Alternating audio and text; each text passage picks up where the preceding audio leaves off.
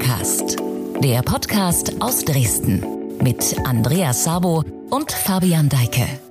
Am 15. Dezember sollen die drei sächsischen Impfzentren den Betrieb aufnehmen. Im besten Fall sind die ersten Impfdosen dann schon angeliefert. Zuerst geimpft wird medizinisches Personal und die besonders gefährdeten Menschen in Pflegeeinrichtungen. In dieser Folge Corona-Cast geht es genau um dieses Thema, Impfung. Ich bin Fabian Deike und wer das Intro gehört hat, heute ist in dieser Podcast-Episode ein bisschen Revival Day. Schön, dass du wieder mal dabei bist, Andreas Sabo. Ja, schönen guten Tag. Hallo. Das Thema Impfung, ein ganz spannendes. Mehrere Firmen haben ja in Rekordzeit Impfstoffe entwickelt, darunter das deutsche Unternehmen BioNTech, das gemeinsam mit dem US-Konzern Pfizer bereits Millionen Impfdosen produziert hat. Eine EU-Zulassung ist beantragt worden. Auch das US-Unternehmen Moderna hat das getan, hat einen ähnlichen Impfstoff mit der sogenannten mRNA-Technologie entwickelt. Ein dritter vielversprechender Impfstoff, für Fachleute die Einordnung noch an dieser Stelle ein Vektorimpfstoff, wurde von Forschern aus Oxford entwickelt. Der ist auch in der Prüfung. Dort gab es zuletzt ein paar Fragezeichen, aber auch dieser dritte Impfstoff ist sehr interessant, denn anders als bei den mRNA-Präparaten reicht hier zur Lagerung ein handelsüblicher Kühlschrank aus, muss also nicht bis auf minus 70 Grad gekühlt werden. Viel ist dazu aber noch nicht spruchreif. Spruchreif oder besser bereit darüber zu sprechen ist einer, der bereits geimpft ist. Sie haben richtig gehört, der ist schon geimpft worden und zwar Joe. Er möchte seinen vollen Namen nicht nennen. Er stammt aus Dresden, lebt mit seiner Familie in Hessen, hat sich als Freiwilliger bereit erklärt, an einer Corona-Impfstoffstudie teilzunehmen. Wie es dazu kam, was da genau passierte, ob es Nebenwirkungen bei ihm gab und welche Hoffnungen er nun mit den Impfungen verbindet, darüber sprechen wir heute mit ihm im Corona-Cast. Hallo Joe. Ich grüße euch. Hi. Und wir haben zum Thema Impfstoff auch unseren, man kann schon sagen, Corona-Cast-Virologen Alexander Dalbke befragt. Im Vorfeld dieser Aufzeichnung haben wir mit dem Professor der TU Dresden gesprochen. An passender Stelle im Talk hören wir auch seine Expertenmeinung an. Ja, nun jetzt aber erstmal zu dir, Joe. Vielen Dank, dass du dabei bist. Du erhältst ja viele Anfragen zu dem Thema. Es sind ja noch nicht so viele Menschen in Deutschland aktuell gegen Corona geimpft, äh, nur Studienteilnehmer und noch weniger sprechen darüber öffentlich. Du kommst aus dem Medienbereich und du willst uns heute ein bisschen was über deine Impferfahrung erzählen. Äh, geht's dir jetzt anders oder wie geht's dir? Das, das werde ich immer gefragt, wenn jemand mit mir über das Thema redet. Wie geht's dir eigentlich? Die ersten Tage stündlich. Es geht mir sehr gut, danke. Ähm, ich habe äh, weder da direkt Nebenwirkungen gehabt bei den, bei den Impfungen selbst, äh, bis auf ein paar Kopfschmerzen beim, beim zweiten Stich, ähm, noch habe ich danach irgendetwas bemerkt, was ich sonst nicht bemerkt hätte. Also es geht mir so wie vorher. Gut. Schön. Eingangs in der Anmoderation hat es Andreas schon erwähnt, du bist eigentlich Radiomacher. Wie kommt man da eigentlich dazu, an einer Impfstudie teilzunehmen? Also das hat mit meinem Beruf eigentlich nichts zu tun. Ich habe dann zwar schnell gemerkt, dass ich, äh, ähm, wenn ich Leuten erzähle in meinem beruflichen Umfeld, dass, äh, dass ich das mache, dass dann natürlich das Interesse groß ist. Und dann hat mich das, naja, ich sag mal, nicht gerade aufgehalten, damit weiterzumachen.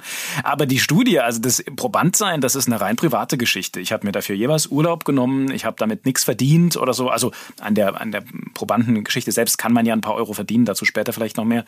Aber ich habe das nicht etwa jetzt irgendwie fürs Radio benutzt oder dann irgendwie Interviews mir bezahlen lassen lassen oder sowas, das nicht.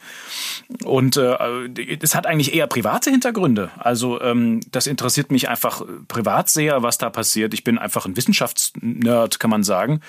Und vielleicht hat auch eine Rolle gespielt, dass meine Frau äh, in Biochemie promoviert. Ne? Das ist vielleicht auch nicht so ganz uninteressant bei dem Ding, so dass irgendwie das auch in der Familie schon immer mal wieder Thema war, so und solche Firmen auch mir irgendwie bekannter vorkommen und solche Themen. Das hat mich dazu bewogen. Ähm, ich, also so ein bisschen Forschung am lebenden Projekt. Ja, naja, guck mal, mal, also was war im Frühjahr? Ich habe einen sicheren Job. Äh, meine Kinder waren einigermaßen bald wieder betreut ich habe äh, ich habe genug Geld und hatte keinerlei Einbußen in, in Gesundheit oder oder oder Finanzen oder oder Orga im Gegensatz zu den meisten Menschen, die ich kenne. Und weil das so war und so ist, habe ich irgendwie dauerhaft ein schlechtes Gewissen gehabt. Und dieses schlechte Gewissen in Kombination mit ich interessiere mich für Wissenschaft mündete irgendwann in die Idee, naja, Moment, da müsste man ja eigentlich mal also mal was machen, sowas und und ähm, dann habe ich natürlich schnell äh, war ich auf der auf dem Trichter, dass ich sage, wo wird denn das eigentlich getestet? Wer macht denn das eigentlich und wie kann man da eigentlich mitmachen und so. Und als ich dann, Gelegenheit kam dazu, äh, feststellte, ach guck mal, das ist ja in Mannheim und das ist ja gar nicht so weit von mir, da könnte man ja in einer Stunde mit dem Zug hinfahren, hm, dann wurde ein Plan draus. So, so ein Interesse oder ein Wissenschaftsnerd sein ist ja das eine, aber dann zu sagen, okay, ich stelle mich als Versuchskaninchen der Wissenschaft zur Verfügung für einen wirklich völlig neuen Impfstoff, eine neue Technologie, die es so noch nicht in der breiten Anwendung äh, und Testung gab, ist ja dann doch was anderes. Äh, die Frage ist vielleicht platt, hattest du Angst, aber macht man sich solche Gedanken, hat man ein Gedankenkarussell im Kopf, gerade dann auch, wenn es wirklich dann soweit ist, der Tag, jetzt kriege ich dieses Präparat da in den Arm gejagt oder wohin auch immer? Wohin wird's denn gespritzt? In, in den Oberarm, in den linken Oberarm habe ich es bekommen, ja. Äh, so wie jede andere Impfung auch. Aber nee, Angst war das nicht. Ich habe ähm, ich davor mich natürlich genau schlau gemacht und wollte auch im Detail wissen, was da passiert und was dann die Zellen eigentlich machen und habe wirklich viel gelesen. Und je mehr man liest und je mehr man weiß, desto weniger hat man Angst. Das ist ja dann immer, ne, wenn also Angst geht ja mit dem Wissen um Dinge. Das war schon im Keller als Kind so. Also wenn man wusste, dass es keine Monster gibt, dann geht man auch wieder in den Keller.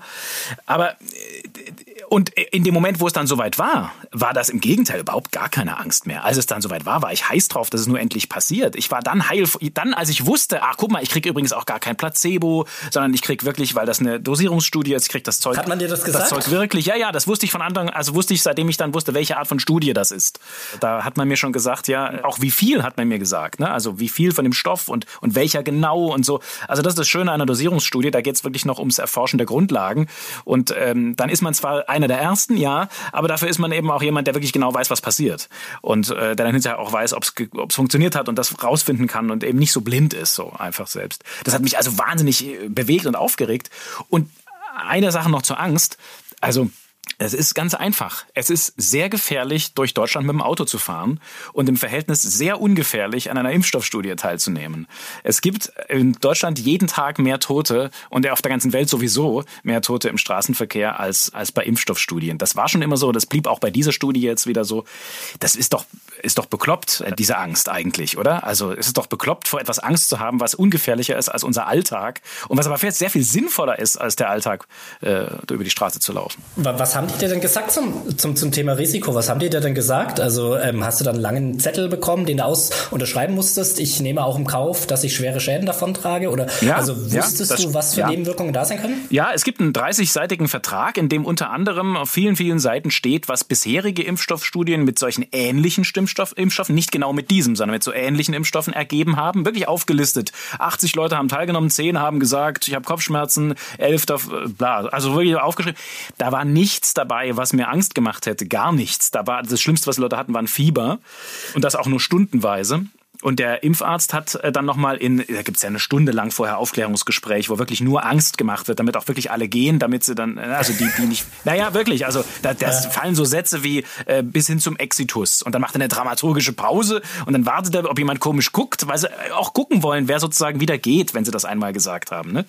Ja, und auch in dem Versicherungsvertrag steht drin, was passiert, wenn ich sterbe und so. Ja, ja, natürlich. Das ist aber halt eine Formalie. Also ich meine, das muss man halt da reinschreiben, damit hinterher nicht äh, Frau und Kinder ähm, ohne, ohne Unterstützung da sitzen. Das ist schon wichtig und das war mir auch lieb und das fand ich auch gut, dass das so sorgfältig gemacht wird und nicht einfach ausgespart wird, das Thema oder verheimlicht oder so. Äh, aber der Impfarzt hat gesagt, äh, der Prüfarzt heißen die korrekt, der hat gesagt, äh, das Schlimmste, was er erwartet, also das realistische Worst-Case-Szenario quasi, wäre ein allergischer Schock. Also, dass der Körper reagiert, wie er reagiert, wenn jemand allergisch auf Bienenstiche ist oder sowas. Ne? Man kennt das vielleicht, dann, dann schwillt irgendwie der Hals zu und dann muss man schnell ein Nervengift geben, irgendwas, was dagegen hilft, um den, um den wieder, damit niemand erstickt. Aber auch da dachte ich, na ja, wenn das das Worst-Case-Szenario ist, was der Profi erwartet, da ist ja ein Arzt daneben, zwei sogar. Also, die werden ja wohl was dabei haben dann. So, ne? Hat mich auch entspannt eher. Ich greife jetzt schon mal ein bisschen vor, aber mich interessiert, das wirklich brennend. Bist du jetzt immun gegen äh, Covid? Weißt du das? Hat man das getestet?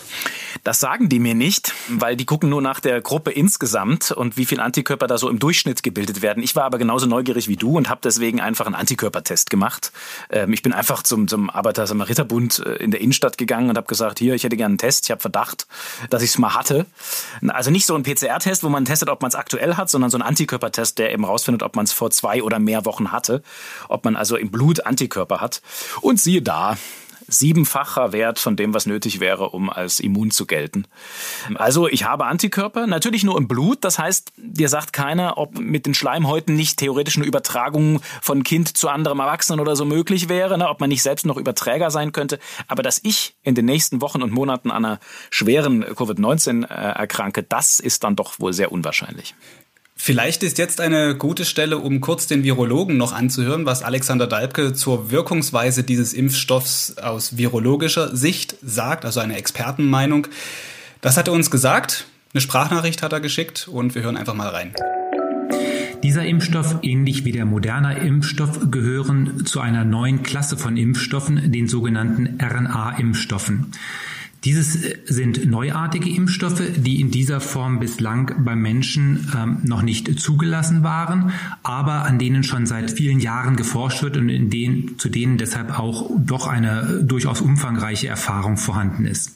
Im Gegensatz zu herkömmlichen Impfstoffen, bei denen man mit ganzen Erregern, abgetöteten Erregern oder vor allem Eiweiß- oder Zuckerbestandteilen von Erregern impft, wird hier die genetische Information des Erregers selber genutzt. Man impft also die Boten-RNA und von dieser liest dann der Impfling, der Körper selbst, äh, die Information ab, um ein fremdes Eiweiß zu machen und immunisiert sich damit im Prinzip selbst. Das heißt, hier wird zum ersten Mal mit der genetischen Information geimpft, der RNA, und diese wird dann entsprechend genutzt, um den Körper zu immunisieren. Ja, das sagt Alexander Dalbke, was da geimpft wird. Ohne jetzt Biologe oder Virologe zu sein, versteht man das nicht zwingend. Äh, du hast es am Anfang schon mal gesagt, gerade eben, man hat dich da schon wirklich tiefgründig aufgeklärt. Hast du das verstanden, was man dir da gesagt hat? Ehrlich gesagt, wenn ich nur die Impfstoff-Vorinformationsstunde ähm, äh, da gehabt hätte, hätte ich es auch nicht verstanden, weil die, weil die das auch nur so runtergerattert haben. Ich habe auch fragende Augen von vielen Mitprobandinnen und Probanden gesehen, die auch alle gesagt haben, okay, das heißt, wie gesagt, ich habe eine Frau zu Hause sitzen, die sich mit der Materie besser auskennt und die konnte mir das natürlich auch auf Deutsch übersetzen und dann habe ich das durchaus verstanden. Das war mir auch sehr wichtig. Also ich glaube, das hätte ich nicht so cool gefunden, in einer, in einer Stunde da zu sitzen und mir das erklären zu lassen. Da hätte ich dann, glaube ich, ich, sehr viel mehr nachgefragt, wenn ich da nicht schon sozusagen Privatunterricht gehabt hätte. Soll ich es nochmal in meinen Worten zusammenfassen? ich hab's ja. Bitte. Kannst du gerne. Ich habe es ja jetzt, ich, also zumindest das, was ich verstanden habe. Also man, man impft äh, eine, eine quasi Negativblaupause von einem, äh, von einem genetischen Code, den das Virus eigentlich in sich hat, aber nicht vom ganzen Virus, sondern nur von einem Teil des Viruses. Also in dem Fall von diesem Spike-Protein, von diesem Ding, was da immer so absteht, von diesem Corona-Peaks da oben dran quasi. Und äh, der Körper, meine Zellen, die haben jetzt äh, offensichtlich erfolgreich diese, diese genetische Information abgelesen und haben, so wie das Zellen ständig machen, da so Eiweiße dran gelegt, so wie bei im Biologieunterricht früher, wo so bestimmte ähm, Aminosäuren aneinander passen. Und weil der Körper das abgelesen hat und das hergestellt hat, hat mein Körper sozusagen Teile dieses Virus hergestellt. Aber nur dieses Spike-Protein, also nur dieses Stück, diese Pixar da oben, an denen dann am Ende die Antikörper andocken. Und weil mein Körper schlau ist, hat er dann offensichtlich Antikörper gegen diese gegen diese Piekser gebildet. Und so habe ich quasi nie ein totes Impfstoff in den Körper gekriegt oder ein, oder ein Stück vom Virus oder ein Trägervirus, auf dem man einen Teil vom Virus oben drauf schraubt und solche ganzen Sachen, sondern eben einfach wirklich nur eine kleine eine kleine RNA-Information. Und der Riesengag ist, das Zeug kann man zusammenrühren. Das muss man nicht züchten. Da muss man nicht warten, bis welche gewachsen sind, sondern man kann einfach was zusammenschütten und es ist fertig. Macht halt einen Riesenunterschied bei der Mengenproduktion. Äh, nun haben wir beim Thema Impfen äh, seit einigen Monaten auch wieder verstärkt natürlich dann jetzt auch die Impfgegner mit auf dem Schirm. Es gibt da durchaus ja auch berechtigte Ängste und Zweifel bei Menschen und ich glaube jetzt auch bei, bei Corona ist es ja so, dass es auf jeden Fall keine Pflichtimpfung werden wird. Andererseits haben wir Stichwort Querdenker, auch das ist ja äh, eine sehr, sehr wilde Mischung. Also auch da gibt es ja durchaus ganz, ganz unterschiedliche Ausprägungen von der Extremen bis hin zu gemäßigten Leuten, denen einfach die, die, die Vorgaben und Regeln zu viel sind.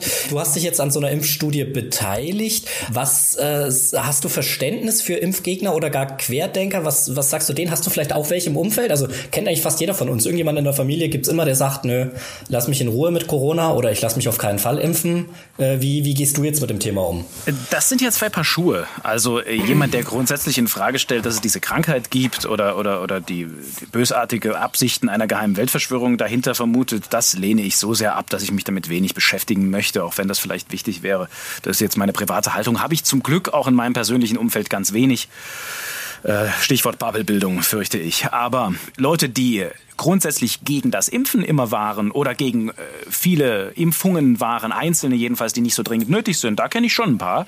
Und ich kenne auch Leute, die, ähm, die auswählen wollen beim Kinderarzt, äh, welche Impfung denn bitte kommen soll und welche nicht. Und ne, man, man kennt das, es gibt ja da so Abstufungen. Mhm. Und äh, auch ich habe äh, unsere Kinder nicht mit allem impfen lassen, was möglich war, äh, weil ich auch dachte, ach komm, also bitte, es gibt auch Sachen, die kann ein Kind durchmachen und so. Masern gehören da übrigens nicht dazu. Aber äh, unabhängig davon, ich bin da auch ein reflektierter Typ. So, ich habe jetzt nicht äh, äh, so eine Grundsatzhaltung, dass da alles weggeimpft werden muss oder dass da gar nichts geimpft werden darf oder sowas. Insofern, ich habe schon Verständnis, wenn Leute sich einen Kopf machen und selbstbestimmt das entscheiden. Nur, es gibt ja, und das ist dann meine Haltung bei der Geschichte und die vertrete ich auch im Privaten sehr vehement, es gibt ja in dem Fall eine Pandemie.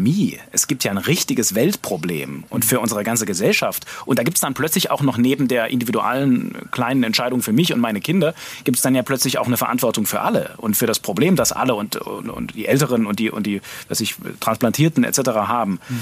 Und spätestens dann mm, muss man schon mal nach Kosten-Nutzen irgendwie gucken, finde ich. Und das ist dann auch meine Argumentation, dass man dann, dass ich dann sage, sorry, aber da müssen jetzt schon krasse Gefahren und Nebenwirkungen lauern, als dass das nicht ge geboten wäre, mhm. sich jetzt bitte auch ähm, da anzuschließen. Insofern, äh, ja, dass ich ein Impfstoffproband bin, zeigt ja, dass ich wenig Berührungsängste mit Impfungen habe, ganz offensichtlich. Und übrigens noch weniger als mit den äh, verhältnismäßig gefährlichen Impfungen anderer Art. Also die Nebenwirkungen bei einer Grippeimpfung sind stärker im Schnitt als die von einem RNA-Impfstoff, ähm, weil da halt sozusagen mehr Dreck reinkommt, wenn man, das, wenn man diese Viecher züchten muss. Aber also nebenwirkungsmäßig ist die jetzt sehr viel ungefährlicher als die anderen. Ich verstehe, dass Leute beim Stichwort genetisch und Gen und so Riesenängste plötzlich entwickeln. Das sind ja so, so, so Reizworte im Deutschen. Auch weil hier äh, äh, Genfood ja quasi ein No-Go ist und so. Auch da, je mehr man weiß, desto weniger macht es einen heiß. Also ähm, genetisch veränderte äh, Medikamente schlucken wir alle selbstverständlich. Unsere ganze Insulinherstellung und so beruht auch auf Gentechnik. Das nimmt jeder Zuckerkranke und so. Also es ist viel Unwissen unterwegs. Und ich habe ähm, und RNAs zerfallen nach Stunden. Äh, die die sind die gehen nicht in in Zellkern und so, so Quatsch. Du, also du gehst ich jetzt gerade wieder sehr. Ich empfehle da immer sehr viel Wissenschaft.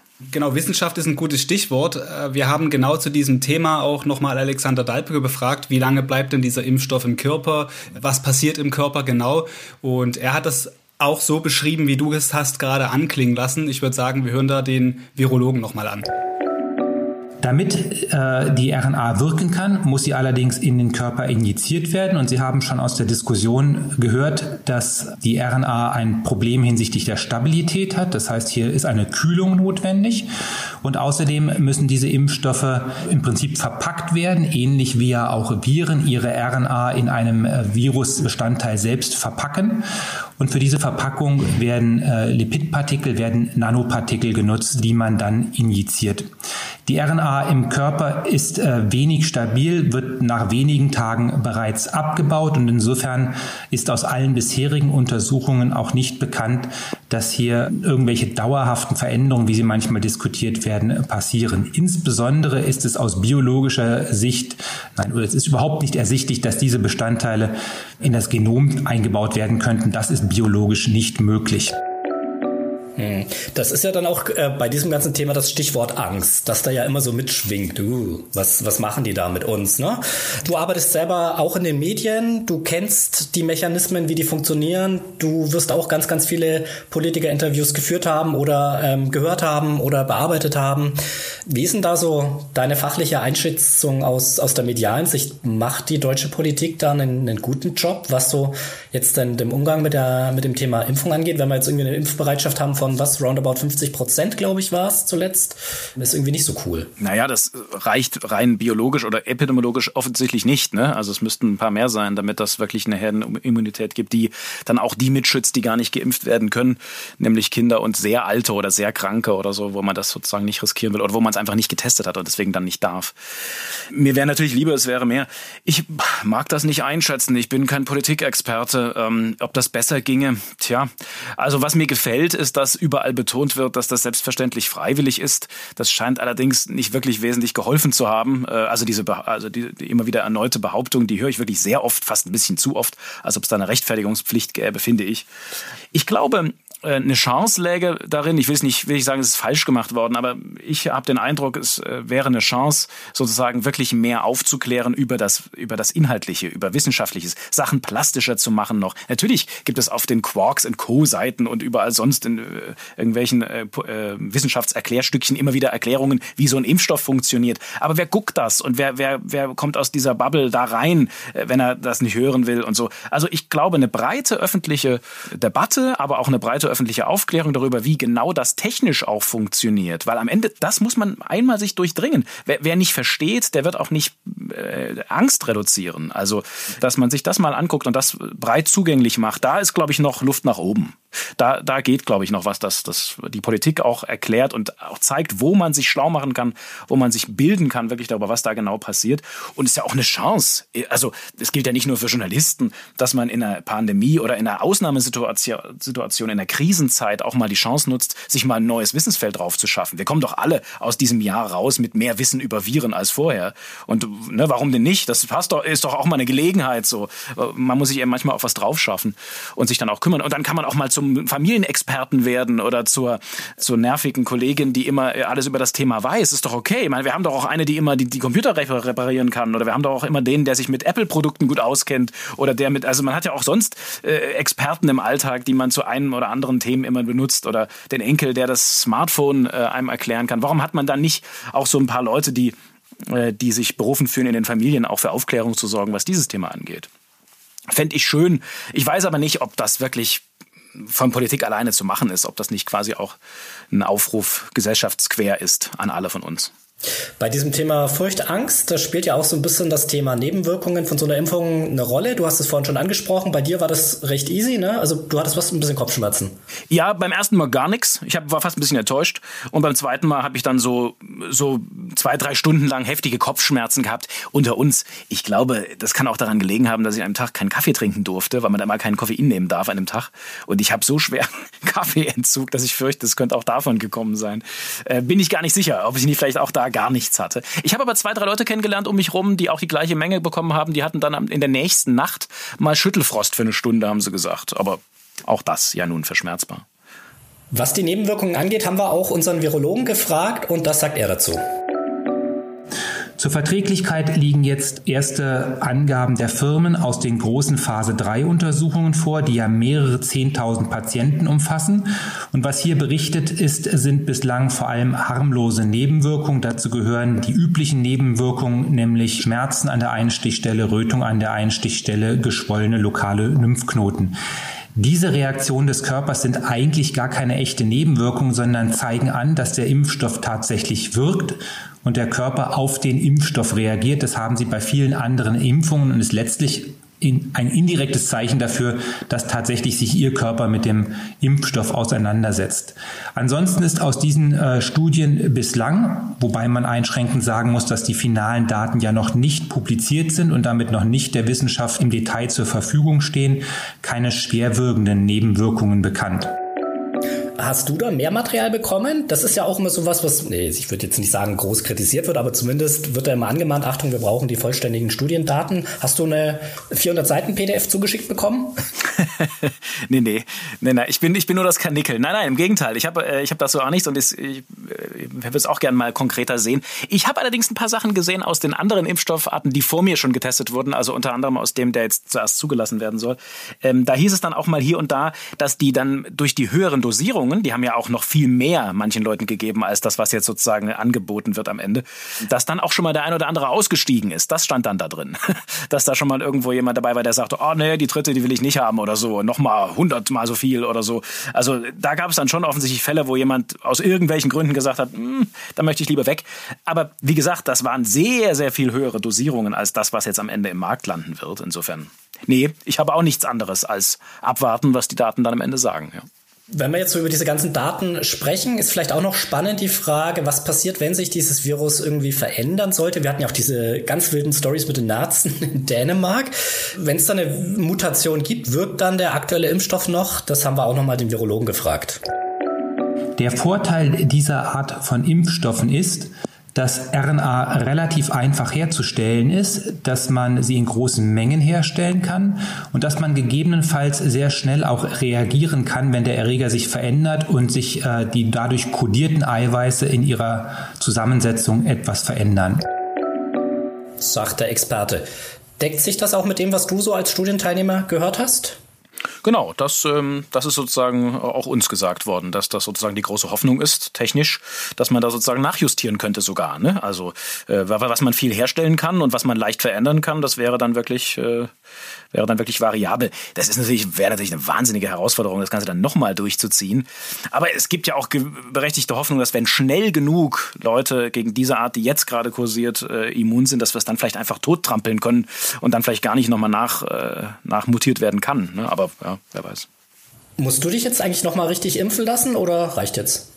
Ich darf nicht. Ich darf bis nächsten September nicht einschließlich, darf erst im Oktober mich überhaupt wieder ärztlich behandeln lassen, ohne denen alles zu berichten. Ich darf nicht mal äh, Medikamente nehmen jetzt das nächste Jahr, ohne denen das zu berichten, damit die eben auch ja keine Nebenwirkungen verpassen, die ich eventuell irgendwie mit einem Medikament behandle oder so. Ich darf auch nicht einfach mich jetzt mit, gegen was anderes impfen lassen oder, oder irgendwie eine OP machen oder was alles verboten.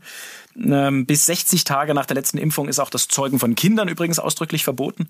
Und so Zeug, also es gibt, es gibt da feste Regularien. Ich würde aber ehrlich gesagt dann, äh, wenn ich kann, wenn er mich dann lässt, im nächsten Oktober dann schon die Option ziehen, mich dann nochmal impfen zu lassen. Einfach weil ich nicht weiß, ob das, was ich da jetzt bekommen habe, genug war. Und also, man weiß ja einfach nicht so genau, ne? Nochmal impfen lassen. Es heißt ja immer so, dass sich ungefähr überhaupt erstmal 60 Prozent impfen lassen müssten, damit äh, so eine Art Immunisierung der Gesellschaft eintritt. Eine Umfrage von sächsische.de, also von uns, hat neulich gezeigt, dass in Sachsen nur die Hälfte der Menschen sich impfen lassen will überhaupt. Also das ist ja das sind ja mit 10 Prozent zu wenig. Der Link zu der Umfrage steht auch in der Beschreibung dieser Podcast-Episode wieder. 50 Prozent, das wird ja dann wohl nicht reichen, oder? Tja, ich sag ja, ähm, ich glaube 60 bis 70 sagen die Virologen ne, äh, oder die Epidemiologen sagen so, das wäre ungefähr das, um die, um die R-Zahl einzufangen von diesem Virus speziell. Das wäre dann also nötig, damit sozusagen alle anderen mitgeschützt sind. Ähm, jetzt haben wir zum Glück ja einen Impfstoff offensichtlich, äh, wie man jetzt an den Zahlen sieht, der, der 95-prozentig äh, hilft. Ne? Also normalerweise Virusimpfungen sind ja normalerweise sowas bei, bei 40, 50 Prozent. Die normale Grippeimpfung, die wirkt ja nicht mehr in der Hälfte aller geimpften Fälle. Das muss man sich mal klar machen. Das heißt also, wir haben schon einen Impfstoff, der, bei dem man quasi jeden, den man impft, dann hinterher auch immun macht. Krass gut. Und doch könnte es knapp werden. Naja, aber dazu reden wir ja miteinander. Also ich meine, das ist doch der Grund, warum ich darüber laut rede und mit 20, 30 Radiostationen darüber geredet habe und mit zwei Fernsehstationen und so. Das mache ich ja nicht, weil ich mich so cool finde oder weil ich Geld dafür kriege, sondern weil ich, ähm, weil ich will, dass die Leute äh, zuhören und sich damit beschäftigen und bestenfalls hinterher noch 10% dazukommen, die einsehen, dass das der einzige irgendwie erkennbare Weg raus aus dieser Pandemie rein in die Normalität ist. Ja, mit dem Corona-Cast hast du auch geredet und Geld kriegst du dafür auch nicht. ja, ja, ist ja okay. ich möchte nicht zu sehr in dieser Betroffenheitssoße schwimmen, aber dennoch irgendwie nochmal eine persönliche Frage stellen. Ich glaube, wir alle hatten irgendwie ein krasses Jahr. Du hast es geschildert. Für dich war es eigentlich ganz gut stemmbar. Bei mir zum Beispiel persönlich äh, zweites Kind bekommen, auch super krass. Wie ist das mit Corona und so, wenn du ein Kind bekommst? Dann auch eigenen schweren Fall in der Familie. Also äh, irgendwie jeder hat, hat dieses Jahr ganz krass zu tun gehabt. Wo glaubst du, stehen wir heute in einem Jahr oder welche Hoffnung hast du, wo stehen wir heute in einem Jahr? Ich war von Anfang an großer Optimist. Ich weiß gar nicht warum eigentlich. Ich habe immer gesagt, wir schaffen das noch dieses Jahr einen Impfstoff zu entwickeln und ich habe äh, wirklich schon sehr früh und äh, schon früh gesagt, in einem, in einem Jahr ist alles wieder normal. Ich, äh, ich bleibe dabei. Wenn du mich fragst, äh, in einem Jahr ähm, haben wir wirklich das, das Schlimmste hinter uns. In einem Jahr sind alle geimpft, die geimpft werden wollen und wir haben wieder normale Urlaube und fahren zur Oma, ohne uns komisch zu fühlen. Ist das ein Szenario, was dir zusagt? Klingt gut, hätte ich gern. Auf jeden Fall. Ich glaube dran. Ja, Joe, schön dich mal wieder gesehen zu haben. Wir kennen uns ja noch aus dem Studium, ist schon wieder ein paar Jährchen her. Vielen Dank, dass du so offen über diese Corona-Impfung mit uns geredet hast. Du bist also einer dieser Glücklichen oder eins dieser Versuchskaninchen, die schon geimpft sind, hoffentlich immun sind. Vielen Dank. Sehr gerne. Erzähl's weiter, redet drüber, diskutiert. Auf jeden Fall. Ich habe auch zu danken, dir, Joe, für das Gespräch. Und auch dir, Andreas, dass du die Rolle des im Hintergrund mitwirbelnden Kollegen wieder mal gegen das Mikrofon getauscht hast heute. Hat wieder Spaß gemacht mit dir zusammen. Sehr gerne, mir auch. Vielleicht klappt es ja mal wieder. Ich bleibe natürlich auch weiter redaktionell mit an Bord, unterstütze, wo ich kann, recherchiere und äh, pack die verrücktesten Geschichten aus. Und ja, danke, Joe. Auf bald. So, und damit ist auch diese Folge Corona Cast schon wieder zu Ende. Links auf Artikel, die zum Thema passen, gibt es wieder in der Beschreibung dieser Episode. Wir hören uns schon bald wieder. Dann rede ich mit René Kindermann, der den Skiweltcup in Dresden dieses Jahr ganz unter speziellen Bedingungen plant und durchführt. Bis dahin, tschüss.